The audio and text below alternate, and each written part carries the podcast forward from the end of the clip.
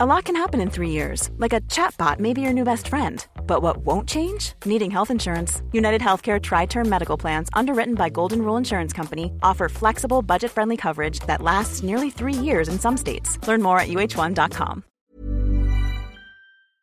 Se van acercando las vacaciones y si tienes un bebé en casa, seguro que te preocupa cómo organizar sus comidas durante los viajes, los días de playa o las salidas a la montaña. Una opción cómoda y muy socorrida son los potitos de Nutriben, porque saben cuánto te preocupa dar a tu bebé tarritos nutritivos y con todas las garantías. Los potitos se preparan aquí en España con los mejores ingredientes, como frutas, verduras, carnes o pescados, y solo emplean aceite de oliva virgen extra. Esos ingredientes tal cual se trituran, cocinan y se envasan al vacío para su correcta conservación. Y ya sabes que igual de importantes son los ingredientes que lleva un alimento como los que no lleva. Los potitos de Nutriben son tarritos que no contienen sal, azúcares añadidos, almidón, colorantes, conservantes, gluten o aceite de palma. Recuerda que los únicos potitos son de Nutriben. Gracias a Nutriben y a su marca Potitos por apoyar los buenos contenidos en este podcast.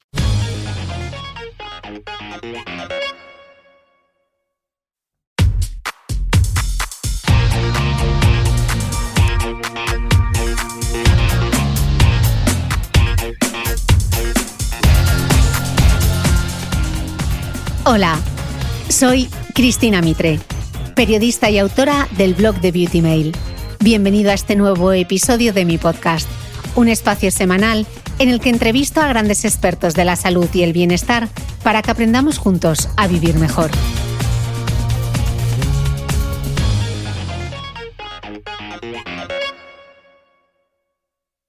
Bienvenidos todos a un nuevo capítulo del podcast y qué ganas tenía de estrenar temporada por fin. Es una pena porque mi invitado de hoy se suponía que nos íbamos a ver en Málaga, lo teníamos todo gestionado para vernos en julio, tomarme allí unas sardinitas y darme una vuelta, pero chica, estas cosas, pues las cosas del coronavirus al final no ha podido ser, pero eh, hemos logrado grabar esta entrevista, yo esta vez desde Gijón y mi invitado desde Málaga, así que estoy muy contenta de poder arrancar la temporada por fin, esta cuarta temporada del podcast de Cristina Mitre y que mi invitado para esta nueva temporada sea Ismael Galancho. Él es experto en nutrición deportiva y entrenamiento personal y autor del libro Requiem por una pirámide, que os recomiendo esta lectura porque vamos a tumbar un montón de mitos nutricionales y sí, vamos a hablar de por qué las dietas fracasan.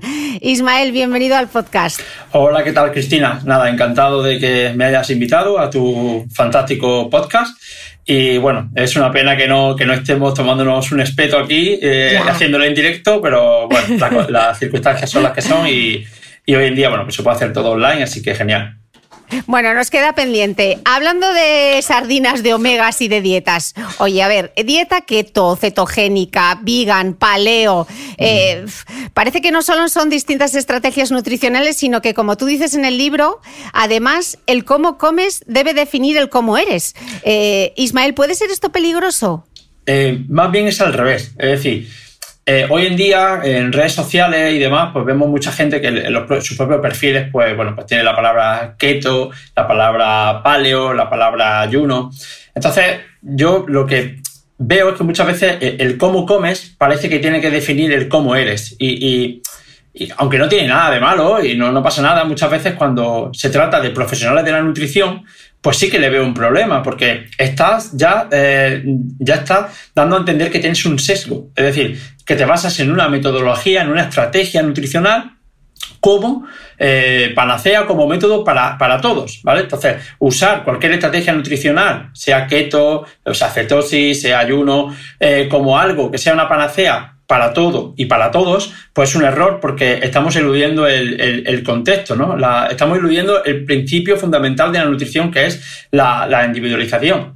Y esto seguramente surge por el hecho de eso, ¿no? De, que nos centramos más en la estrategia nutricional que en el verdadero protagonista, que es el, es el paciente, realmente. Entonces, eh, elegir una estrategia nutricional como algo que se puede usar para todo el mundo y para cualquier objetivo, pues ya de base es un error, porque, porque como digo, se elude el contexto de individual de cada persona y no todo el mundo eh, es igual o no todo el mundo tiene el mismo objetivo. Mm, y hay además otro error que tú apuntas en tu libro y dices textualmente que eh, aunque entiendes que puede ser positivo, incluso necesario, lanzar mensajes básicos, gráficos y sencillos sobre cómo tenemos que alimentarnos, realmente es muy difícil plasmar en una sola imagen cómo debemos cómo debe de alimentarse la población mundial. Entonces, con esto entiendo que ni pirámides, ni plato de Harvard, ni nada de nada. Entonces, Ismael, vaya lío, a ver cómo, a ver cómo lo hacemos. A ver, eh, yo critico un poco, eh, siempre desde el sentido común, critico un poco las recomendaciones y estandarizaciones generales, porque algo tan complejo como es la nutrición es difícil, es difícil eh, estandarizar, ¿vale? Evidentemente, eh, al final, eh, si queremos lanzar algún mensaje, pues se tiene que tender hacia la estandarización cuando hablamos de un mensaje mundial. Pero ahí ya eh, estamos eludiendo de nuevo el contexto de, cada persona. Entre otras cosas, eludimos el contexto global. Es decir, no es lo mismo un sujeto que, que viva en, no sé, en Oriente Medio que un sujeto que viva en Norteamérica, simplemente por la la disponibilidad de alimentos que tiene, también por la, trascendencia y la genética evolutiva que haya tenido. ¿vale? Por ejemplo, no es lo mismo un japonés eh, o alguien que vive en Oriente pues que un anglosajón, ¿no? Entonces, eso hay que tenerlo en cuenta. Y, luego sí, es cierto que es un poco, es un poco lío y también puede decir, vale, pero si no lanzamos mensajes generales, mm, no todo el mundo puede tener un nutricionista eh, o permitirse un nutricionista para que le diga cómo tiene que comer. Tampoco hablo de eso.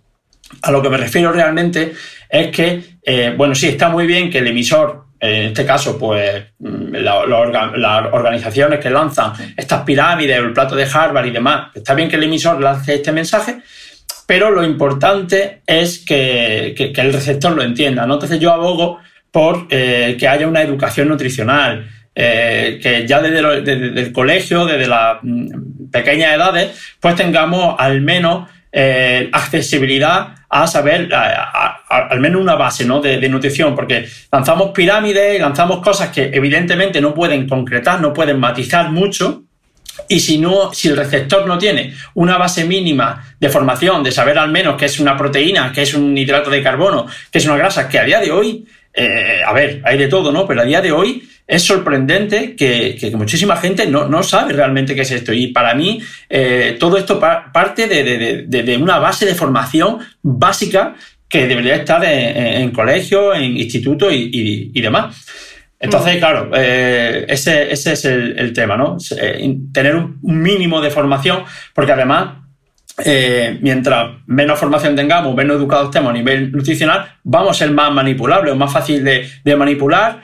no voy a entrar en teorías conspiranoicas de industria alimentaria y demás, pero es cierto que incluso por, por, por, influencers de Instagram, es decir, que al final cualquier persona que te diga, oye, pues esto sirve para esto, o haz la dieta de esto, o la dieta macrobiótica, o la dieta tal, si no tienes una base de formación o de conocimiento, pues fácilmente vas a caer en todos estos eh, mitos, en todas estas estrategias, algunas de ellas que son peligrosas. Venga, te voy a lanzar un mito. Porque estoy segura que. ¿Cuántas veces te han preguntado eso de los carbohidratos engordan? Ismael, ¿se convierten en grasa? Sí, bueno, eso es algo muy, muy común hoy en día. Y, pasa, bueno, esto es el, error que cometemos siempre de, tender a culpar a, un, o sea, tener a un único culpable como causante de, nuestros problemas, ¿no? En este caso de, que engordemos, ¿no? Si ya en los años 50 nos confundimos eh, al culpar a las grasas como responsables de la obesidad y de las enfermedades cardiovasculares, esto no es así exactamente. Las grasas eh, per se no son culpables de la obesidad, no son culpables de las enfermedades cardiovasculares eh, por sí sola, al menos. Ahora pasa lo contrario, ¿no? Ahora hemos pasado a culpar a, los carbohidratos y eh, también, sobre todo, carbohidratos refinados y demás, de ser culpable de la obesidad y ser culpable de eh, enfermedades y demás. Entonces, yo siempre digo que ningún macronutriente, o sea, ni carbohidratos ni grasa, por sí solos son culpables de la obesidad, son culpables de, de, de, enfermedades metabólicas ni nada de esto. ¿no? Entonces, hoy en día, pues la gente pues, demoniza mucho los carbohidratos. De hecho, hay, se ha, se ha se ha nombrado un concepto nuevo que se llama carbofobia, que es el miedo a comer hidratos de carbono por, pensar que, vamos a engordar. Y, esto no es exactamente así. Realmente todo es multifactorial y multicausal. El hecho de que nosotros engordemos o no, o sea, subamos de peso o no, eh, va a estar marcado por, la alimentación en general, no por, un, nutriente en concreto.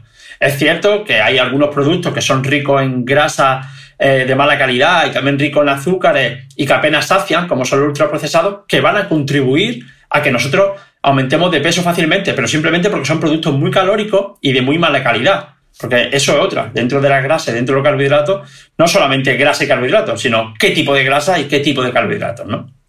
Pero los carbohidratos por sí solos eh, tampoco nos no, hacen engordar. De hecho, si nos basamos en el balance calórico, a nivel de calorías, los carbohidratos tienen la mitad de calorías. O sea, un gramo de carbohidratos tiene la mitad de calorías que un gramo de grasa. O sea que eh, gramo a gramo, caloría a caloría, las grasas todavía siguen teniendo más, calorías que, que, los carbohidratos. Y ese es el cómputo global ese exceso calórico de la alimentación en general lo que nos lleva al sobrepeso. No el azúcar per se, concretamente, no el carbohidrato, no la grasa saturada, no la proteína, sino el cómputo global de la dieta eh, que, que, sea de mala calidad y que por otro lado exceda en calorías a nuestro gasto energético diario. Mm, luego entraremos en el tema del déficit calórico para que nos lo expliques todo bien, pero estamos hablando aquí de dieta cetogénica y seguro que hay quien se pregunta, ¿y qué será eso de la dieta cetogénica? Explícanoslo, eh, aterrízanoslo para los que no sepamos lo que es la dieta cetogénica. Pues mira, la dieta cetogénica, de, voy a intentar resumirlo de una forma muy, muy sencilla, es una dieta muy baja en carbohidrato, ¿vale? Y alta en grasa, ¿ok? Eh, ¿Qué es lo que pasa? Que nosotros cuando hacemos una dieta muy baja en carbohidratos, normalmente por debajo de 50 gramos de carbohidrato al día. esto es muy individual, pero es el estándar que se coge. Eh, digamos que nuestro cuerpo pues, deja de tener glucosa para su requerimiento energético. En ese momento empieza a usar grasa como eh, sustrato energético preferente. ¿Qué es lo que pasa? Que hay algunas células, como las de nuestro cerebro, que eh, se alimentan principalmente de, glucosa y no se pueden alimentar eh, de, grasa, de ácido graso, porque los ácidos grasos no pueden cruzar la barrera hematoencefálica, digamos que no pueden llegar al cerebro. Entonces nuestro cuerpo entra en un modo alternativo de energía, digamos que es como si somos gasolina, no un coche de gasolina, que de repente ahora es diésel, ¿no? Eh, y empieza a fabricar, a partir de la grasa, empieza a fabricar unos componentes que se llaman cuerpos cetónicos. Estos cuerpos cetónicos, que son derivados de la grasa, sí que pueden cruzar la barrera hematoencefálica y sí que pueden servir de suministro energético a, nuestro cerebro. Entonces, a partir de ese momento, cuando se elevan estos cuerpos cetónicos en sangre y empezamos a usarlos como fuente de energía, no solo en el cerebro, sino en, otras células de nuestro cuerpo, como, las células musculares, pues decimos que estamos en cetosis, ¿no? Y esto es una dieta cetogénica, ¿vale? Es un cambio metabólico hacia eh, un sustrato preferente que son los cuerpos cetónicos como fuente de energía. Mm. ¿Y tiene algún efecto adverso? Porque he leído en tu libro eh, la gripe ceto. ¿Qué es eso de la gripe ceto? Sí, eh, bueno, la gripe ceto, como normalmente estamos acostumbrados al, uso de, glucosa como fuente de energía, cuando hacemos este cambio metabólico, este cambio de, sustrato energético, digamos que, nos cuesta un poco acostumbrarnos a él. Es que digamos que nuestro cuerpo, si, si somos un coche gasolina, pues cuando le echas diésel, oye, pues esto, esto ¿qué pasa? Yo no estoy acostumbrado a esto. Entonces tarda unos días en acostumbrarse a, usar esos sustratos energéticos, que son los cuerpos cetónicos, y eh, ese cambio, ¿vale? Hacia el uso de cuerpos cetónicos, digamos que tiene una serie de consecuencias que se llama la gripe ceto. Esto se debe a que, bueno, pues cuando dejamos de comer hidratos de carbono, así de repente, pues perdemos mm, glucógeno y perdemos mucho agua y perdemos electrolitos, minerales. Y entonces eh, estamos como unos días, pues, con fatigados, tenemos eh, irritabilidad, nos podemos notar mareo, incluso calambres musculares. Y esto se debe a eso, ¿no? A esa pérdida de, electrolitos, de sales minerales que se da al principio de una dieta cetogénica que normalmente suele durar entre 5 o 7 días y a partir de ahí ya empezamos a acostumbrarnos al uso eficiente de estos cuerpos cetónicos y se suele pasar la gripe ceto. De todas formas, hay medidas para paliar esta gripe ceto, que es simplemente pues, beber mucha agua y también añadir eh, sales minerales, electrolitos a, esa agua. Hmm. Eh, de hecho, estas dietas cetogénicas o bajas en carbos han estado y están muy de moda porque al parecer la pérdida de peso es mm. súper rápido. Pero claro, tú dices que hay un caso curioso en este tipo de dietas y es que aunque eh, la bajada de peso es muy rápida cuando se hace una dieta baja en carbohidratos, tú planteas una pregunta. ¿Significa eso que estás perdiendo grasa? Explícanos esto, porque creo que hay mucha gente que todavía tiene mucha dificultad en, comprender que la pérdida de peso no es igual a la pérdida de grasa y que el objetivo real de, debería ser perder grasa corporal luego entramos en la parte de la importancia del ejercicio de fuerza y tener un buen músculo, pero explícanos esta diferencia, porque claro, tú ves que tu amigo tal ha hecho la dieta cetogénica y ha perdido 7 kilos y tú te quedas con que es que ha perdido 7 kilos. Exacto. Eh, la dieta cetogénica se, bueno, surgió en los años 20 para tratar la epilepsia, ¿vale? De hecho, es una de las intervenciones nutricionales para tratar la, epilepsia. Pero posteriormente se vio que, se perdía bastante peso haciendo una dieta cetogénica. Los primeros estudios en los que se comparaba una dieta cetogénica con una dieta normal, ¿vale? Consumiendo en déficit calórico, pero normal, pues se veía que, la dieta cetogénica nos hacía perder más, más peso, ¿vale? Pero ¿qué es lo que pasa? Eh, como tú bien has dicho, que perdamos más peso no significa que perdamos más grasa, ¿vale? Porque el objetivo debería de ser perder grasa. Porque hay otros tejidos, otros componentes en nuestra composición corporal, como puede ser el músculo, como puede ser eh, glucógeno y agua. ¿Qué pasa? Que al hacer una dieta cetogénica eh, se pierde mucho peso muy rápido porque, claro, al dejar de comer hidratos de carbono, ¿vale? Nuestros almacenes de glucógeno, el glucógeno es la forma en la que se almacena los hidratos de carbono en nuestro, en nuestro cuerpo, pues se vacían, ¿vale? Se vacía nuestro, nuestro, nuestro nivel de glucógeno. ¿Qué es lo que pasa? Que el glucógeno además se almacena con agua. Cada gramo de glucógeno se almacena con 3-4 gramos de agua. Por lo tanto, cuando hacemos la dieta cetogénica, al principio perdemos mucho peso, estoy hablando de 2-3 kilos en una semana, pero porque básicamente lo que estamos perdiendo es el glucógeno y el agua que tenemos almacenado en nuestro cuerpo. Eso no significa que estemos perdiendo grasa. De hecho, cuando comparamos estudios donde comparan dieta cetogénica con dietas normales eh, y el estudio dura pues tres, cuatro semanas, un mes, siempre sale la dieta cetogénica mejor parada porque se pierde más peso. Pero cuando se hacen estudios a largo plazo, plazo, hablo de seis meses o 12 meses, vemos que las diferencias son iguales. O sea, que se pierde prácticamente el mismo peso con una dieta que, que con otra. Además, cuando se analiza qué es el componente que se pierde, pues vemos que se pierde exactamente la misma grasa, aunque sea a corto plazo, en 3-4 semanas, con ambas dietas. Eh, y lo que hace la dieta cetogénica sobre todo es que, se, pierde más, eso, más glucógeno y más agua. ¿Y cómo sé yo, si estoy perdiendo peso, cómo sé yo que lo que estoy perdiendo es grasa o agua o glucógeno o músculo? Vale, bueno, eso mm, ya sí que a lo mejor debería de contar con, algún profesional porque disponemos de, herramientas y de test de medida que, no, que nos hacen eh, bueno, pues tener información de qué se está perdiendo. Aparte de las famosas bioimpedancias, ¿vale? Que, por otro lado también fallan más que, que, la mar, pero bueno.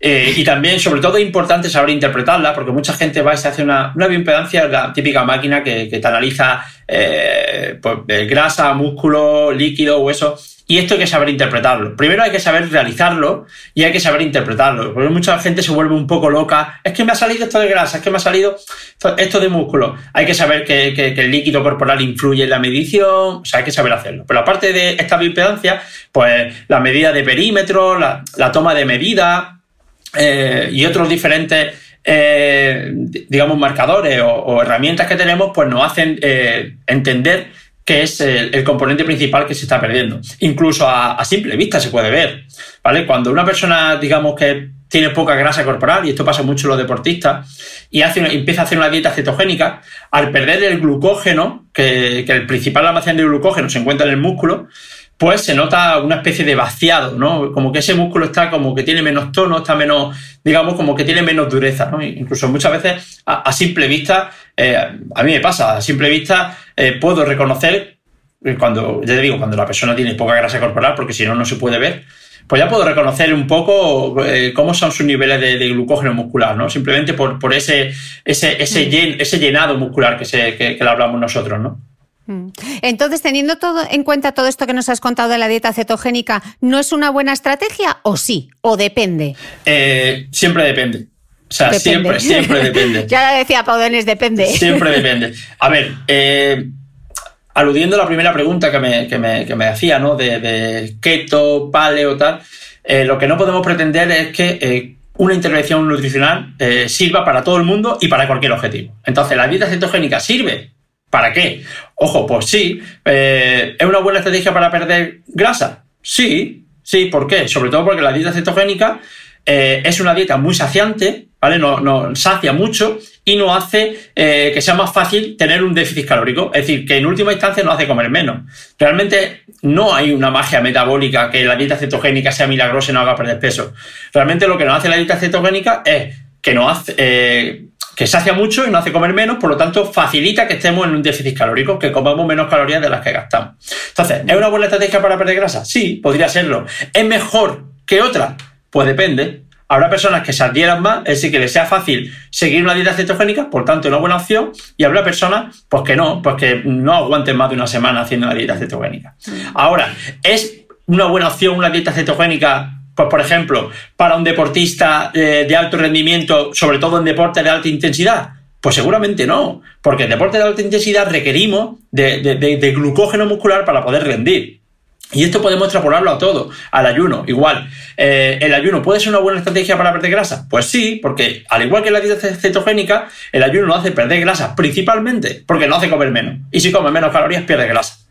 Ahora, ¿es recomendable el ayuno, no sé, mm, para una persona que tenga un trastorno de la conducta alimentaria, una persona que tenga miedo a comer? Pues seguramente no, pero simplemente porque puede incluso empeorar ese trastorno que tiene de la conducta alimentaria. Estoy poniendo ejemplos mm. al azar. Lo que quiero decir es que una intervención nutricional puede ser válida para ciertos eh, sujetos eh, para determinado objetivo, pero no tiene por qué ser para otro.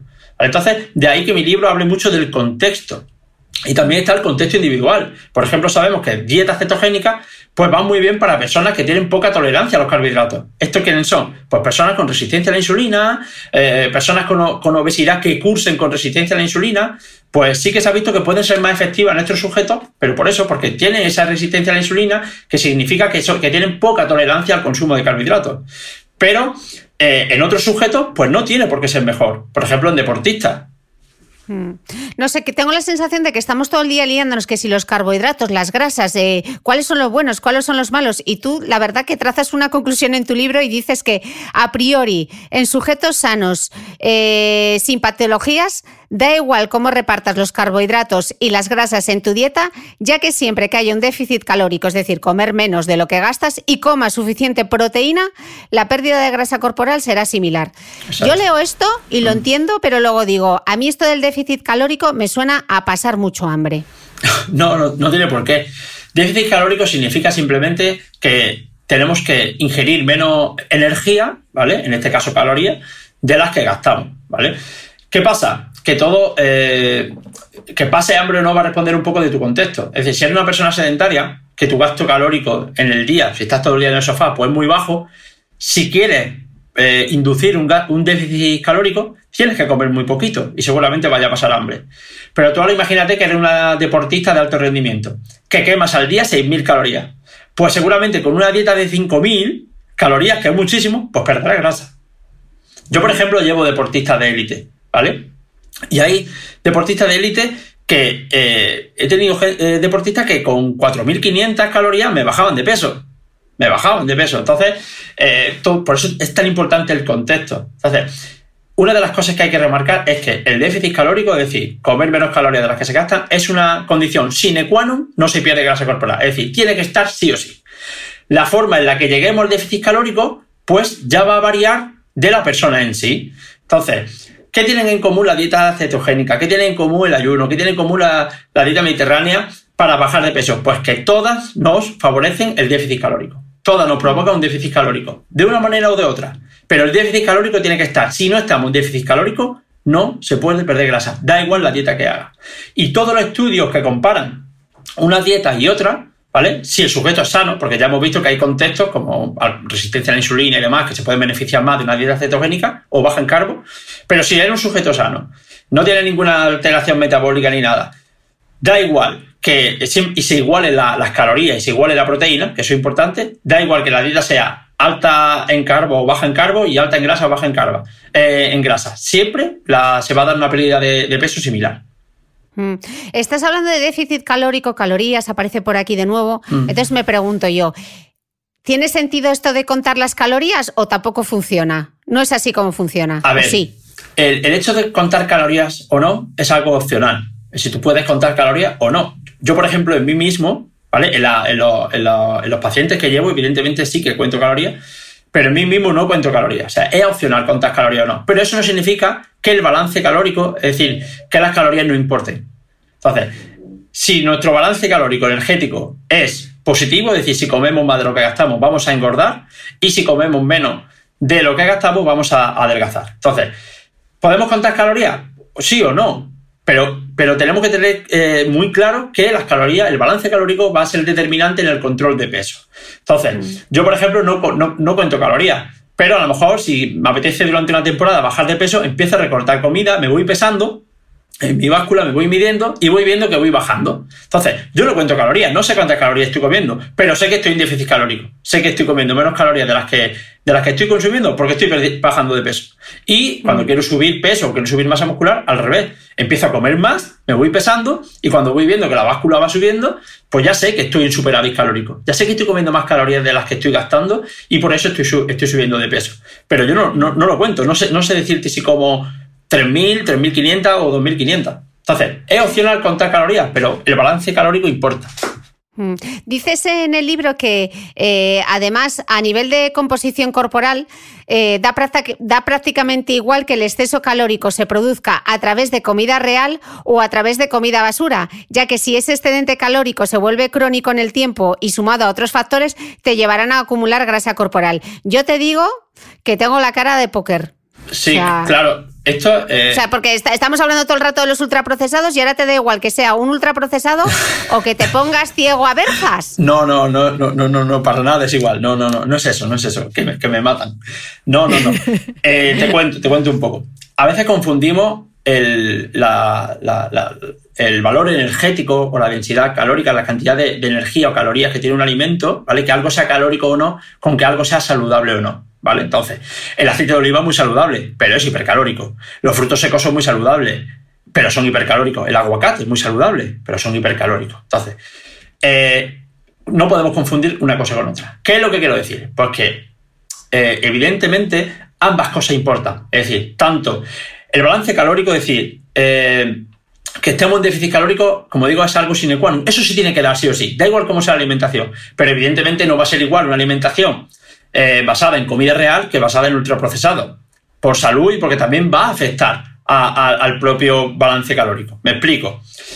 Eh, si nosotros optamos por hacer una, eh, comer saludablemente y comemos comida real y empezamos a alimentarnos pues de, bueno, de, fruta, verdura, frutos secos, carne, tal, pues evidentemente en nuestra dieta pues ya ha mejorado en calidad y es mucho más saludable. Ahora, ¿significa eso que, que, vayamos a bajar de peso? Pues no tiene por qué. Porque si tú, aunque te alimentes de eh, mm, aguacate, eh, carne, eh, pescado, frutas, vegetales, consumes más calorías de las que gastas, no vas a bajar de peso. ¿Qué pasa? Que mucha gente cuando empieza con comida real ve que baja de peso, pero baja de peso porque la comida real sacia mucho más que la comida ultraprocesada. Es decir, si tú te alimentas de comida real, eh, pues te vas a sentir lleno porque es una comida eh, rica en fibra y, rica en nutrientes, te vas a sentir lleno, mucho más lleno que si comes eh, comida ultraprocesada. Porque, pues no sé, cualquier bollería, simplemente con dos bocados que le des, pues ya te estás ingiriendo 600 o 700 calorías, que el equivalente en comida real, pues es un menú entero. Mm. Ahora bien, también tengo gente que me llega y me dice, oye, pues yo como sano y no sé por qué, lo bajo de peso. Y digo, bueno, venga, a ver, ¿qué desayunas?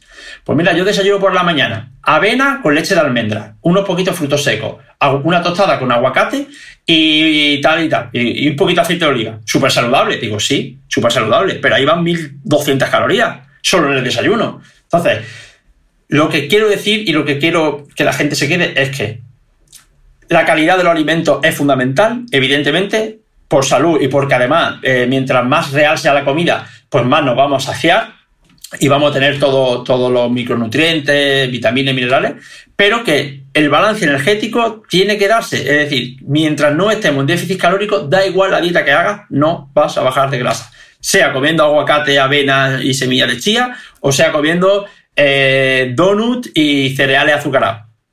Obviamente, la salud sí que va a variar. Y obviamente, eh, comiendo, aunque esté en déficit calórico, comiendo cereales y donuts, porque hay gente que dice, vale, pues si yo estoy en déficit calórico, pero solamente como donuts, pues bajo de peso, sí va a bajar de peso, pero va a bajar masa muscular y tu salud va a empeorar drásticamente. Mm. Eh, dices en el libro que el problema principal que hace que aumente el sobrepeso y la obesidad en el mundo es que comemos más calorías de las que gastamos. Y entonces yo pienso que la solución aquí sería fácil, comer menos y gastar más calorías, o sea, hacer mucho más ejercicio. Pero parece que esto tampoco es así de sencillo, ¿no? Exacto, eso es exactamente lo que acabo de comentar. Es una condición, es decir, digamos que es una premisa, que gastemos más calorías de las que ingerimos para bajar de peso, esto es una premisa que se tiene que dar. Pero si nosotros lanzamos el mensaje de, pues es fácil, come menos y haz más ejercicio, eso no funciona, eso no es exactamente así. Primero porque el mensaje es, muy simple y no es suficiente para entender que eh, no solamente eh, tenemos que hablar de la alimentación, sino que además tenemos que hablar de estrés, tenemos que hablar de, otros componentes. No solo por eso, sino porque además eh, tenemos que atender a la calidad de la dieta, ¿vale? a o sea, de qué está compuesto eh, nuestra dieta, ¿vale? Para, para que luego, digamos, ese balance calórico se, se ve representado. Lo explico para que se entienda. Comer comida de calidad, comer comida real, ¿vale? No solamente es más saludable por, por sí sola, sino que además va a hacer que en, última instancia comamos menos, ¿vale? Comemos menos calorías. Entonces, si tú siempre dices, come menos y, y gasta más, Oye, pues a lo mejor puedo comer menos, pero sigo teniendo una dieta basura. Entonces, a largo plazo, esto lo que va a hacer es va a provocar hambre, va a provocar problemas que van a hacer que al final, pues, pues termine metiéndote un atracón o termine saltándote la dieta, que es lo que pasa siempre. Sin, embargo, si nosotros hablamos de hábitos nutricionales, hablamos de cantidad, pero también de calidad de la dieta y la conseguimos instaurar en, los hábitos de vida de, una persona, pues la pérdida de peso se va a dar sí o sí. Primero porque eh, como he dicho antes, al ingerir comida de calidad vamos a, eh, digamos, a sentirnos más saciados y vamos a comer de menos. Y además que eh, buscando ese déficit calórico, tarde o temprano, pues se va a dar esa pérdida de, peso. Entonces, yo lo que, lo que quiero decir es que ambas cosas son importantes. La cantidad y la calidad de comida. Entonces, tenemos que jugar con ambos componentes y además cada uno de ellos se va a retroalimentar eh, en, el otro, ¿no? Porque la comida de calidad va a hacer que comamos menos, por lo tanto vamos a ingerir menos, menos calorías. Hey, it's Danny Pellegrino from Everything Iconic. Ready to upgrade your style game without blowing your budget? Check out Quince. They've got all the good stuff, shirts and polos, activewear and fine leather goods, all at 50 to 80% less than other high-end brands. And the best part? They're all about safe, ethical and responsible manufacturing. Get that luxury vibe without the luxury price tag. Hit up quince.com slash upgrade for free shipping and 365 day returns on your next order. That's quince.com slash upgrade. Hey, it's Ryan Reynolds, and I'm here with Keith, co star of my upcoming film, If, only in theaters, May 17th. Do you want to tell people the big news? All right, I'll do it. Sign up now and you'll get unlimited for $15 a month in six months of Paramount Plus Essential Plan on us. Mintmobile.com slash switch. Upfront payment of $45 equivalent to $15 per month. Unlimited over 40 gigabytes per month. Face lower speeds. Videos at 480p. Active Mint customers by 531.24 get six months of Paramount Plus Essential Plan. Auto renews after six months. Offer ends May 31st, 2024. Separate Paramount Plus registration required. Terms and conditions apply if rated PG. ¿Sabías que los bebés son capaces de autorregularse y comer lo que necesitan? Hasta el primer año, la leche ha de ser su alimento principal, bien sea lactancia materna o artificial, y poco a poco podrán ir probando diferentes texturas y alimentos. Ahora, con buena temperatura, a todos nos gusta salir más de casa, y en verano pasamos mucho tiempo fuera, en la playa, la montaña o recorriendo el mundo. Si tienes un bebé que ya ha empezado con la alimentación complementaria, para esos momentos puedes contar con los diferentes tarritos que ofrece Potitos. Hay recetas para bebés desde 4 y 6 meses y solo llevan ingredientes como frutas, verduras, carnes o pescados que se trituran y se envasan tal cual. Los potitos de Nutriben son tarritos seguros, fáciles de conservar y transportar, ya que no necesitan refrigeración, tan solo mantenerse en un lugar fresco. Se calientan en microondas o al baño María, sin conservantes ni azúcares añadidos. Gracias a Nutriben y a su marca Potitos por ser nuestro mecenas del mes.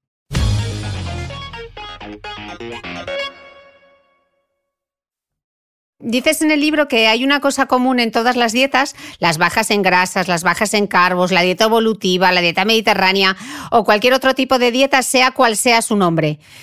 Y lo que tienen en común es que todas fracasan. Exacto. Ismael, hemos sido engañados. Llevamos años siendo engañados.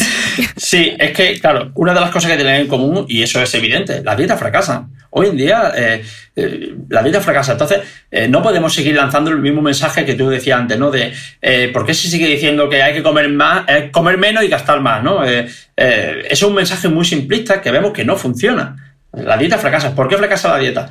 Pues precisamente porque hablamos de dieta. Hablamos de intervenciones preestablecidas. No hablamos de hábitos. Entonces, en el momento que hablamos de, intervenciones preestablecidas, y me da igual que sea dieta mediterránea, y me da igual que sea la dieta de alcachofa, o me da igual que sea dieta cetogénica, ¿vale? Estamos eh, eludiendo el contexto de la persona y no estamos atendiendo a que deben de ser hábitos. Y para crear un hábito en una persona, tenemos que eh, personalizar e individualizar esa, esa, esa, esa dieta, ¿no? O esa, esa planificación nutricional.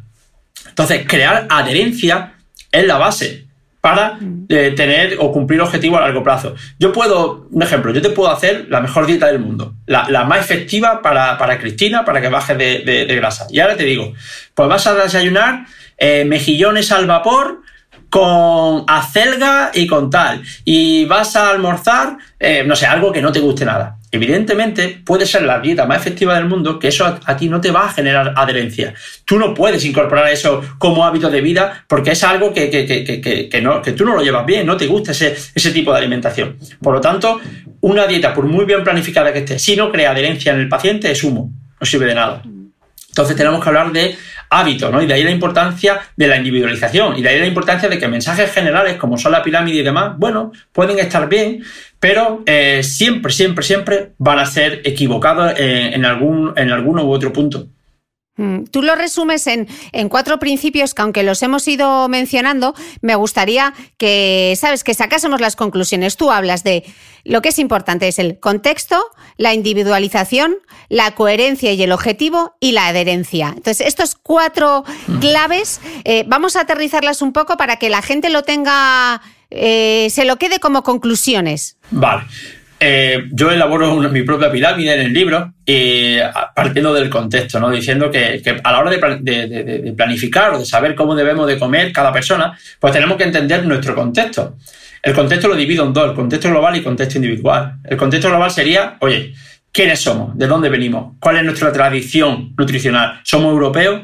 Porque tenemos que saber que no es igual que seamos eh, europeos o, por ejemplo, que seamos eh, de Oriente, no seamos japoneses. Nuestra tradición nutricional, eh, nuestros ancestros y nuestra forma de comer es muy diferente y, por tanto, eso ha creado modificaciones genéticas, epigenéticas, que nos hace que, nuestra la manera de alimentarnos pues, pues tenga que ser de una manera u otra. Para ponerte un ejemplo de esto, la dieta tradicional china es alta en carbohidratos, come mucho arroz y demás. ¿Qué pasa? Que ahora con, el desarrollo de China, el capitalismo y demás, pues se están alimentando pues más parecido a nosotros, ¿no? Como comemos en Occidente. Y está subiendo muchísimo las tasas de obesidad. Antes, cuando comían un 70% carbohidratos, eh, eh, arroz y demás, pues estaban mucho más saludables y más delgados que ahora que están comiendo, eh, incorporando otro tipo de dietas, ¿no? Entonces, eso tenemos que, partir de ahí, ¿no? El contexto global. Luego está el contexto individual, es decir, cada persona. No es lo mismo eh, una persona que sea pues, deportista, que está todo el día moviéndose, todo el día haciendo ejercicio, o que una persona sedentaria, o que una persona que tenga patología. Entonces, ahí tenemos que adecuar la dieta en función de eso también. Luego hablo de eso, ¿no? De la individualización de, en base a eso, ¿no? En base a, no solamente a, si eres saludable, eres deportista o no, pues en base también a preferencias. Oye, ¿qué, qué, gustos nutricionales tienes? Eh, oye, mira, es que resulta que yo trabajo por la noche y, mi primera comida es a mediodía. O resulta que, no tengo tiempo para, para, pararme a comer en el trabajo y, tal. Entonces, eso tenemos que, que diseñar el plan nutricional pues que sea lo más fácil y sencillo para esa persona. Luego tiene que estar en coherencia con el objetivo que buscamos. Porque, pues, como vuelvo a, lo que hablábamos antes, si el objetivo es perder grasa, pues tiene que estar déficit calórico, sí o sí. Entonces, tenemos que tener una, buscar una, o sea, plantear una planificación nutricional que mm, conlleva un déficit calórico. Si el objetivo es ganar masa muscular o eres un deportista de élite y buscas rendimiento, oye, pues tenemos que incorporar energía y darle comida a esta persona, ¿no? Y por último, la adherencia. La adherencia es un poco el resumen de todo, ¿no? Entonces tenemos que buscar que, la dieta sea fácil de llevar, que, que esté compuesta por alimentos que le gusten a, la persona. Porque, como he dicho antes, si no hay adherencia, por muy bien que esté planificada la, dieta, pues si no se sigue, no, no, se va a conseguir ningún objetivo. Mm. Hablas en el libro también del impacto hormonal y metabólico de los alimentos. ¿Qué, es eso? Vale. Eh, a la hora de diseñar o saber cómo tenemos que comer o, qué tipo de alimentos, tenemos que saber que eh, la cantidad importa, como ya he dicho, ¿no? Eh, ahí las calorías, y también importa la, calidad, ¿vale? Tenemos que saber que los alimentos, en función de qué tipo de alimento sea, qué macronutrientes tenga y demás, se va a comportar de una manera diferente u otra cuando nosotros lo, ingerimos, ¿vale? Por ejemplo, si eh, consumimos hidrato de carbono, eh, sobre todo si son refinados, ¿vale? Pues se va a producir una respuesta insulínica muy alta, se va a producir un aumento de la glucosa sanguínea, eh, esta insulina va a provocar una inhibición de la lipólisis, de la, de la degradación de grasa, etcétera, etcétera, ¿no? Si comemos grasa igual, de otra forma, si comemos proteína, pues igual, ¿no? Cada, digamos que cada componente pues, va a repercutir de una manera u otra. Y luego en, sí los alimentos, es decir, si nosotros nos comemos bollería industrial, va a repercutir metabólicamente y a nivel hormonal de una forma diferente a si nosotros nos comemos una manzana. Entonces, todo eso también tenemos que tenerlo en cuenta, ¿vale? Entonces, eh, la gente normalmente es muy simplista. Hoy en día somos absolutistas, ¿vale? Y simplistas. Entonces, eh, hay tendencias, ¿no? Hay gente que dice que las calorías no importan, otros que las calorías lo son todo, otros que la calidad de los alimentos sí, la calidad de los alimentos no, otros. Y realmente todos están equivocados y todos tienen razón, al menos en mi opinión, porque es, es un término medio de todo. Todo importa, todo es un cóctel que tenemos que tener en cuenta a la hora de diseñar una planificación nutricional en función a todo eso que hemos hablado antes, en función al contexto global de la persona, al contexto individual, eh, la coherencia con el objetivo y la adherencia. Entonces, teniendo todos esos factores, los metemos en un embudo y teniendo en cuenta todo eso y todo el contexto del sujeto, eh, planificar eh, esa intervención nutricional que sea la más óptima para, cada persona en cuestión. Mm. Eh, yo estoy segura que quienes están escuchando están diciendo sí, sí, sí a todo lo que dice Ismael, porque todo tiene como mucho sentido, pero al final uno termina el verano, se le ha ido la mano, le aprieta el pantalón y mm. dice, vale, las dietas no funcionan, pero a mí me aprieta el pantalón. Y ahora yo, Ismael, ¿por dónde empiezo? Vale, eh, yo diría empezando por eh, obviando eh, el árbol que no nos deja ver el bosque, que yo, yo le llamo, me explico. Hoy en día eh, queremos las cosas rápido, queremos las cosas sin prácticamente esfuerzo. Intentamos pensar que hay una panacea, hay un santo grial, y yo creo que este es el principal elemento en el que nos equivocamos, que buscamos el santo grial. Por eso, por eso hay tantos mitos nutricionales, simplemente por, el deseo de que, el ser humano tiene que, de que existan. Es decir, nosotros mismos queremos que existan esas cosas, queremos que exista esa varita mágica, queremos que exista esa panacea. Por eso cobran eh, de vez en cuando, pues se pone de moda pues, un tipo de dieta o se pone de moda un tipo de suplemento. Ah, pues, pues yo qué sé, pues, eh, se pone de moda el café verde o se pone de moda, pues, pues puede ser el ayuno, la dieta cetogénica. Que no digo que no sirvan, ¿eh? pero digo que, muchas veces depositamos toda nuestra, nuestra confianza eh, en algo, ¿no? Nos agarramos un clavo ardiendo porque yo creo que, que eso nos hace sentirnos bien. Es como decir, vale, por eso yo fracasaba, porque no hacía ayuno. Vale, por eso yo fracasaba, porque no tomaba cetona de frambuesa. Esto suele pasar. Y es simplemente porque nos da esperanza. Y es como que, vale, pues seguramente eh, era esto lo que a mí me fallaba. Y te agarra ese clavo ardiendo, ¿vale? Y al final, pues bueno, pues normalmente el resultado suele ser una y otra vez lo mismo. Eh, puede bajar de peso, efecto rebote, lo recupera, bajas peso una temporada, lo vuelta. Al final siempre igual. Y entramos en esa dinámica de efecto rebote, de, dieta y dieta, gente que dice, pues que yo llevo toda la vida dieta y recuperación de peso. ¿Por qué? Porque obviamos la base que una de dos, o no la queremos ver o nos cuesta mucho verla, que es que eh, mm, eh, tenemos que aplicar esfuerzo. Es decir, la base es ejercicio, la base es una base de alimentación de comida real, la base es dormir bien, la base es eh, evitar pues, drogas como el alcohol, como el tabaco. Entonces, esa es la base. Y eso, eso lo sabemos todo, eso lo llevan diciendo toda la vida. Lo que pasa es que queremos pensar que no. Queremos pensar que no, ¿por qué? Porque hacer eso tiene un sacrificio y cuesta mucho. Pero sin embargo, eh, tomarte cetonas de frambuesa o la estrategia nutricional de moda que hace fulanito de tal y que está súper divino de la muerte, pues eso nos, da ese halo de esperanza de que, ojo, ojo, a lo mejor esto es lo que me faltaba y a lo mejor esto no es tan costoso. Pero al final el resultado casi siempre suele ser el fracaso. Mm. Dices en el libro, eh, una creencia popular errónea es pensar que el factor realmente importante a la hora de perder grasa y mejorar la salud es únicamente la salud. Ismael, se tenía que decir y se dijo, por fin. Sí, sí, sí, sí, sí. Eh, ¿Por qué toda la gente llega a septiembre y dice, me voy a poner a dieta? ¿Y por qué no piensa, voy a empezar a trabajar la fuerza? Pues, pues sí, bueno, eh, cuando hablamos de composición corporal, hablamos de salud, hablamos de peso, eh, bueno, normalmente hablamos, se piensa siempre en la nutrición, pero se nos olvida el otro gran componente, ¿no? que yo hablo, lo menciono de, Big Two, aunque hay más componentes, evidentemente, al final lo menciono en el libro, ¿no? el estrés y demás, pero es el ejercicio. Y el ejercicio es fundamental. De hecho, es uno de los determinantes fundamentales para que haya, un, haya éxito o fracaso en, la dieta, o también el ejercicio va a determinar eh, cómo debemos de, alimentarnos, ¿vale? Porque eso es lo que te decía antes. Yo, por ejemplo, tengo deportistas de élite que pues, tienen un gasto calórico de 6.000 o 7.000 calorías al día, ¿vale? Y eh, bueno, en estas personas incluso a veces eh, hay, que, hay que recomendarle algún ultraprocesado.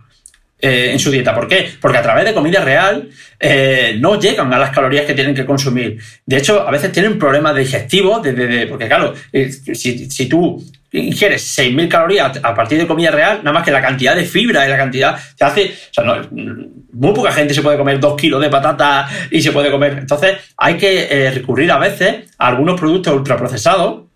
Eh, mínimamente, evidentemente, la, la, base de la vida tiene que ser saludable, pero hay que recurrir a estos ultraprocesados. Y es que en este contexto, incluso no solamente que haya que recurrir y sea algo, no, no, incluso les viene bien para recuperar. Es muy común. Yo, por ejemplo, de batidos de chocolate, arroz con leche, natilla, esto es muy común en deportistas de élite. Entonces, el propio ejercicio en sí también va a ser un factor importante a la hora de saber cómo tienes que comer o qué cabida, qué alimentos tienen cabida en tu, en tu dieta, ¿no? Y dentro ya, hablando del ejercicio, eh, uno de los componentes fundamentales del ejercicio es el entrenamiento de fuerza. Entrenamiento de fuerza, hablamos de entrenamiento con carga, entrenamiento con, con, con, pesa o, bueno, la carga va a depender un poco del nivel de la persona, porque si hablamos de una persona de 80 años, pues a lo mejor es suficiente con que se levante y, se siente en la silla, ¿vale? Pero al final es resistencia muscular, que, que, haya contracción muscular y haya levantamiento de, de, carga. Este entrenamiento de fuerza que hace unos cuantos años estaba relegado solo a, a los machacas del gimnasio, ¿no? Y a, y a, y bueno, a culturistas y demás, Hoy en día sabemos que es la base de cualquier entrenamiento y sea cual sea el objetivo. Sea el objetivo perder grasa, mejorar la salud o, ganar masa muscular, sea deportista, no lo sea, da igual la edad que tenga, sea un niño o sea un anciano, que entrenar fuerza debe ser eh, un componente sí o sí que debe de estar en nuestro día a día, nuestra, en nuestra vida. Porque caminar no es suficiente, Ismael. Lo dices tú en tu libro. Exacto. Caminar no es suficiente. Porque el, hecho de vaya usted a andar está genial, porque, porque andar eh, aumenta el gasto calórico, aumenta la actividad física, pero no es suficiente, no hay una intensidad suficiente como para que haya cambios metabólicos y se, produzcan adaptaciones beneficiosas para nuestra salud a nivel celular, a nivel mitocondrial, eh, a nivel en todos los sentidos. Eh, para mejorar nuestra, nuestra salud. Entonces, se requiere de cierta intensidad, que haya un mínimo de intensidad. La intensidad va a ser individual, es decir, no es lo mismo un chaval de 20 años que una persona de 80 años. ¿Vale? Eso, está claro. A lo mejor para una persona de 80 años, pues intensidad es eh, básicamente que, pues, que levante una, garrafa de agua, para, para, que se entienda. Pero, pero da igual, eh, en esa persona es, va a ser su, máximo o, va, a estar a un 80% de intensidad. Cosa que para un chaval de 20 años, por lo mejor una garrafa de agua se queda corta y necesita una barra con 100 kilos. ¿Vale? Pero va a haber una intensidad relativa. Para ambos va a suponer el mismo esfuerzo, ¿no? Entonces, tenemos que hacer el entrenamiento de fuerza, tenemos que trabajar nuestra musculatura, porque nuestro músculo es el gran órgano olvidado. De hecho, es un gran órgano endocrino que regula una gran cantidad de procesos y la pérdida de, calidad y de masa muscular está relacionada con prácticamente todas las enfermedades típicas del siglo XXI. Eh, está, relacionada con, diabetes, está relacionada con obesidad, está relacionada con cáncer, con enfermedades cardiovasculares, enfermedades autoinmunes, etcétera, etcétera, etcétera. De hecho, tú dices en el libro que estamos obsesionados con la grasa, pero resulta la paradoja que tenemos más grasa, pero sobre todo menos músculo que nunca en la historia evolutiva del ser humano. ¿Qué consecuencias tiene esto? Exacto. Uno de los problemas que hay hoy en día es que bueno, no, nos seguimos centrando solo en la grasa corporal y cuando uno va al médico o bueno, va a un profesional siempre le dice, debería usted de perder peso, debería usted de perder grasa. pero no evaluamos la masa muscular. Y la masa muscular se correlaciona más con nuestro estado de salud que la propia grasa.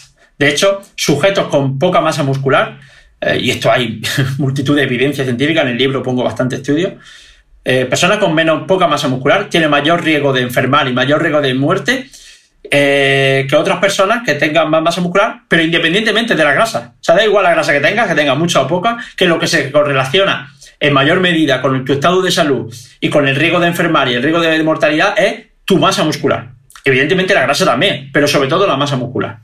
Entonces es fundamental que cuidemos y trabajemos esa, esa, masa muscular. Pensamos que el tejido muscular pues simplemente nos sirve para movernos, para, para funciones de protección, de, de, contracción, de estructura, pero sin embargo no, el tejido muscular, como digo, es un órgano endocrino y aparte es el principal almacén de glucógeno, como he dicho antes. Por lo tanto, regula, regula eh, la homeostasis de glucosa, que se llama, que nuestra glucosa eh, sea correcta. De hecho, la resistencia a la insulina, que es uno de los problemas típicos del siglo XXI, que nos lleva a una alteración de la, de la homeostasis de glucosa en última instancia, es uno de los principales factores que está involucrado en casi todas las enfermedades típicas del siglo XXI. Y eh, la principal y mejor forma de mejorar esa resistencia a la insulina es el ejercicio físico. Y sobre todo el entrenamiento de fuerza, porque al trabajar el, músculo, digamos que este, este, músculo capta glucosa dentro del músculo y eh, mantiene la homeostasis de glucosa sanguínea eh, perfectamente. Entonces, mm. eh, es fundamental trabajar el tejido muscular para que, para que nuestra homeostasis de glucosa y esa resistencia a la insulina pues, no se produzca. Mm, yo creo que les hemos convencido a quienes, a quienes nos están escuchando ahora. Hay que trabajar la fuerza. Venga, me voy a poner a trabajar la fuerza. Pero es que Ismael no me ha dicho por dónde empiezo y yo no sé qué es esto de trabajar la fuerza. Eh, a ver, yo eh, recomiendo que si nunca se ha entrenado fuerza y demás, fue que se acuda a un profesional. A un profesional, me da igual que sea un entrenador personal, que vaya a un gimnasio, a cualquier profesional del ejercicio físico eh, sí que recomiendo porque, bueno, al principio sí que puede ser un poco dificultoso, sobre todo para aprender la técnica eh, de ejecución de ejercicios, para aprender un poco la base, ¿no? Al igual que hablaba antes de que debemos de tener una base de, educación básica en, nutrición, pues también un poco en, ejercicio y, en, proposición y, en movilidad, ¿vale? Entonces, para al menos aprender eh, la base, yo sí que recomiendo acudir a un profesional del ejercicio físico y luego ya más adelante, pues bueno, pues sí que podemos eh, quizás pues por nuestra propia cuenta eh, hacer nuestros propios entrenamientos. De hecho, se puede hacer un entrenamiento de fuerza perfectamente en casa ahora que hemos pasado la cuarentena, casi con poco material, con una goma y poco más, se puede, se puede hacer un, un buen entrenamiento que sea suficiente al menos para estar saludable. Luego otra cosa que mm. busquemos objetivos más, pues, digamos, más avanzados, ¿no? Si buscamos, que sea una ganancia de masa muscular extrema o, un desarrollo de rendimiento atlético, vale, eso ahí sí que necesitamos de otro tipo de material. Pero para estar saludable se puede hacer perfectamente en casa o en un parque. Mm. Eh, tú en el libro insistes mucho en diferenciar actividad física y ejercicio físico, que es algo que yo a veces doy por hecho. ¿Por qué es tan importante esta diferencia? Sí, porque confundimos actividad física y ejercicio físico. La actividad física es eh, aquello que no está programado, es decir, actividad física puede ser pues, ir a hacer la compra, eh, bajar a tirar la basura, sacar a pasear al perro. Todo, todo lo, que, lo que sea movernos, ¿vale? Pero sin que esté programado, pautado, sino que está dentro de nuestra vida. El ejercicio sí es aquello que está programado, pautado, digamos que sería ¿no? esa horita que vamos al gimnasio o esa sesión de spinning, eso es ejercicio físico. ¿Por qué, por qué es diferente? ¿Y por qué hay que diferenciarlo? Porque eh, la actividad física, a la contra de lo que piensa la gente, es decir, esto que hacemos en el día a día, de ir a comprar, de tal, eso eh, eh, gasta más calorías que el ejercicio físico. Es decir, gastamos más calorías con la actividad física que con el ejercicio físico. ¿Por qué esto es importante? Porque hay mucha gente que está todo el día sentada, bien porque su trabajo es sedentario y demás, y luego va una horita al gimnasio, que está bien, está bien, pero a veces no es suficiente. al menos en cuanto a gasto calórico, ¿vale? Porque el ejercicio físico no quema tantas calorías como nosotros pensamos. La actividad física sí. Por eso es importante eh, que nos movamos independientemente de que, hagamos esa horita ¿no? de, ejercicio físico, que nos movamos, que nos levantemos de la silla. Yo recomiendo que si tenemos trabajo sedentario, pues cada hora nos levantemos, hagamos unas sentadillas con nuestro propio peso, demos algunos saltos, subamos una escalera, bajamos. De hecho, esto está más que demostrado. Hay evidencia científica en los que se ve que simplemente por romper el tiempo de sedestación, que estamos sentados cada hora, cada hora y media, eh, mejora parámetros de salud, mejora la resistencia a la insulina, mejora el colesterol, mejora un montón de cosas, solo con, romper la sedestación. ¿Ok? Y a la contra, también tenemos gente que hace mucha actividad física, bien, porque imagínate, por una persona que trabaje para correo, una persona que esté todo el día andando, pero no hace ejercicio. Esto está muy bien, porque su gasto calórico es muy alto, porque está andando mucho. Pero, como he dicho antes, andar no es suficiente. Hay que ejercer cierta intensidad o, cierta carga de trabajo que eso no lo va a dar el ejercicio físico. Por tanto, la combinación de ambas tiene que, dar, tienen que estar, tienen que darse en nuestro día a día. Mm, entonces queda claro que para perder grasa ya sabemos que es clave generar un déficit calórico, reduciendo esa ingesta calórica y o aumentando el gasto calórico. Mm. Entonces, mi pregunta es, ¿significa esto que simplemente creando un déficit calórico con dieta y ejercicio cardiovascular ya perdemos peso? La clave está en, tú lo has dicho, perder peso. Sí, vas a perder peso. Ahora, ¿vas a perder grasa y vas a mantener la masa muscular o mejorar la masa muscular? Pues ya depende, porque si solamente haces ejercicio cardiovascular, no le estás dando un motivo a tu cuerpo para que mantenga o mejore la masa muscular. Por lo tanto, peso sí vas a perder, pero a lo mejor estás perdiendo masa muscular, cosa que no te interesa. Entonces, hay que diferenciar muy bien perder peso con perder grasa. Entonces, eh, me voy a poner un ejemplo. En Kepner, en 1975, hizo un estudio en el que cogió a 106 sujetos con obesidad y los sometió a una dieta a base de eh, arroz, fruta, eh, azúcares, prácticamente comían eh, carbohidratos. ¿Cuál fue el resultado del estudio? Ah, hicieron algo de ejercicio, ¿vale? Cardiovascular. Entonces, se alimentaron solo de carbohidratos y hicieron ejercicio físico. ¿Cuál fue el resultado del estudio? Pues que perdieron una media de 60 kilos de peso. ¿Vale? Entonces, ¿los carbohidratos engordan? Bueno, porque se lo digan a Kepner, que esos sujetos comían solo carbohidratos. Entonces, ¿los carbohidratos engordan?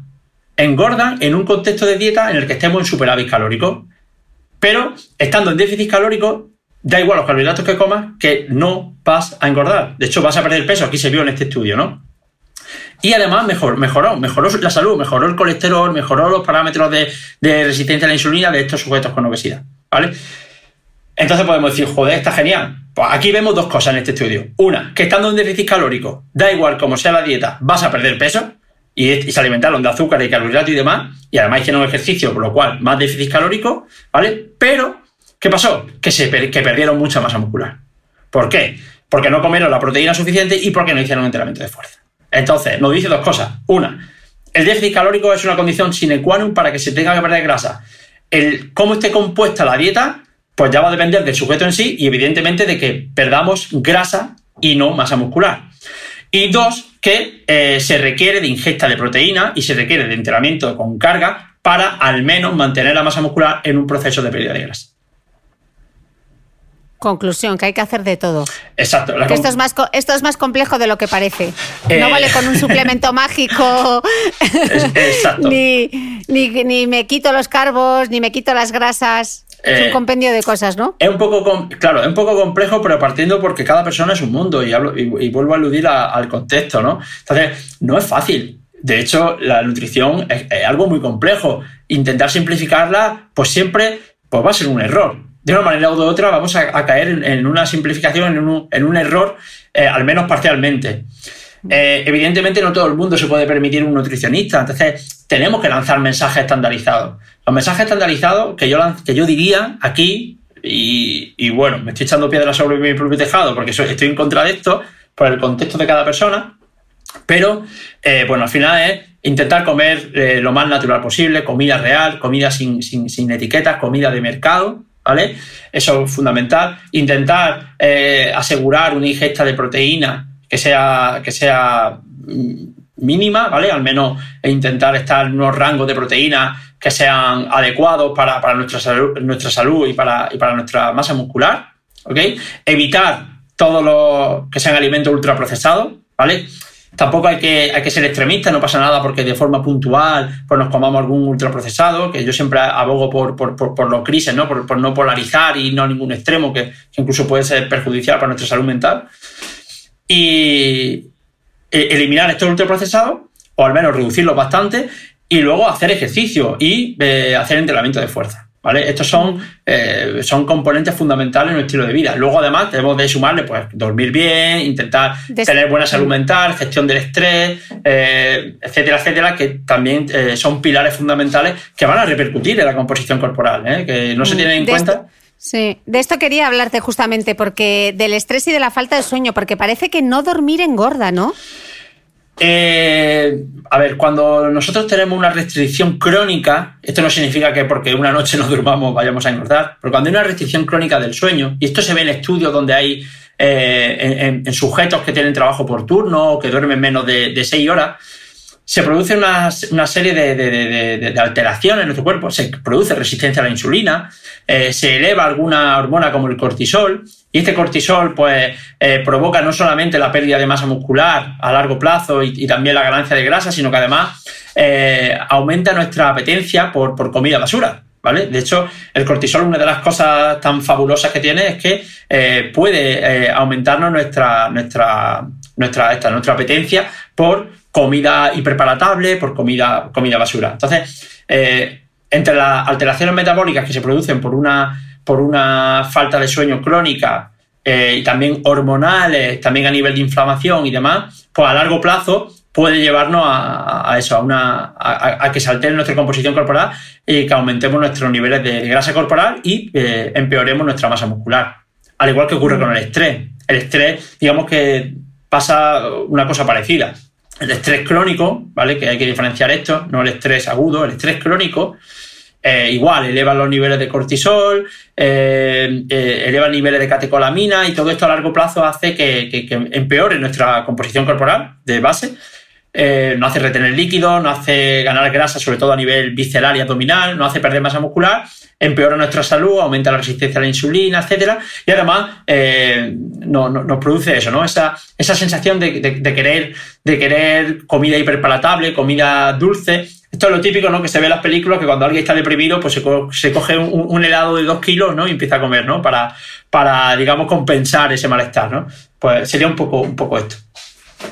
Ismael, a mí en, mis entrevistas me gusta siempre pedirles a mis invitados que, que resuman su intervención con, con, un titular, Primero voy a resumir yo con un titular que he leído en tu libro porque hay una frase tuya que me encanta y dices en el libro, eh, culpar a los carbohidratos o a las grasas del sobrepeso, obesidad y enfermedades metabólicas es algo como los pantalones de campana, que cada 20 años o así vuelven a estar de moda. Yo me quedo con esta conclusión, pero me gustaría que tú nos, nos dejases un, un pequeño resumen.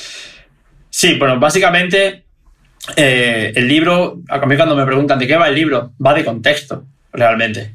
creo que la, nutrición es como telón de fondo, o, la pérdida de grasa y la mejora de la salud como telón de fondo, pero habla un poco de eso, ¿no? del contexto, y hablo también un poco de, evitar los absolutismos. Hoy en día, en redes sociales y demás, eh, es incluso preocupante, ¿vale? Porque se nos olvida que el protagonista es el paciente, ¿vale? Y, y nos centramos en la intervención per se, defendemos a capa y espada eh, intervenciones nutricionales como si fuesen panaceas para, para, todo. Eh, caemos en ese absolutismo de pensar que, el todo o nada. Y, entonces yo abogo un poco por, por, los grises, ¿no? por decir que nada es blanco y negro, sino que todo, todo es gris y que, que, tenemos que tener en cuenta eh, eso, ¿no? Que, que, todo el mundo, nadie es igual, todo el mundo tiene un contexto diferente y no existen verdades universales, no existe algo que funcione para todos y para todos. Entonces tenemos que tener ahí ese, ese, eso siempre en mente, ¿no? Y, y, también hago una pequeña crítica a todo esto, ¿no? A todo lo que hay en redes sociales, a todos los mitos nutricionales que hay, a, a ese maniqueísmo nutricional que yo llamo, ¿no? O ese fundamentalismo nutricional, ¿no? Que hay gente que, que incluso se ofende, ¿no? Si no, si no comes como, como ellos comen, o, si, o, que defiende a capa de espada como si fuese una religión su forma de, comer, ¿no? Y por eso decía que, parece que, el cómo comes pues tenga que, simbolizar el cómo piensas y, y, no tiene por qué ser así, ¿no? Entonces yo abogo un poco por sentido común, ¿vale? Yo hablo eh, sentido común en nutrición porque muchas veces da la sensación de que vamos hacia atrás, de que estamos involucionando, en vez de ir mejorando y aprendiendo más cosas en base, en base a lo que nos dice la ciencia, que es donde nos tenemos que basar. De hecho, mi, mi libro, evidentemente, bueno, yo eh, investigo y tengo alguna publicación científica y, está, hay más de 200 referencias en el libro.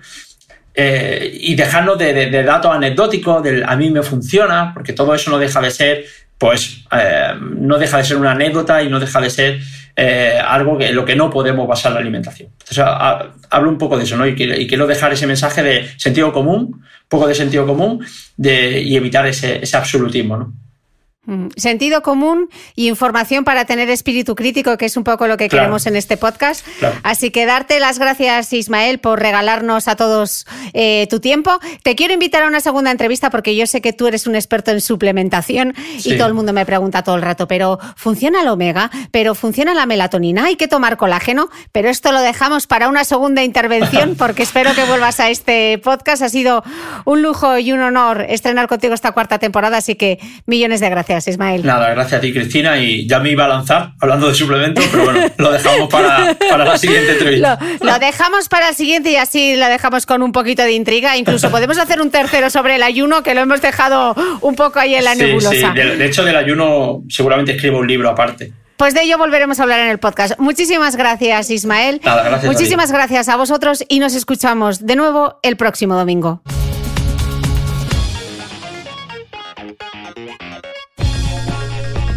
No olvides que todas las notas de este capítulo están en mi blog de beautymail.es. Además, si no quieres perderte ninguna entrevista, suscríbete a el podcast de Cristina Mitre en tu reproductor de podcast habitual. Y un último favor, si me escuchas en Apple Podcast o en Spotify, regálame una reseña, porque así ayudas a que este podcast siga creciendo. Muchas gracias y nos escuchamos de nuevo el próximo domingo.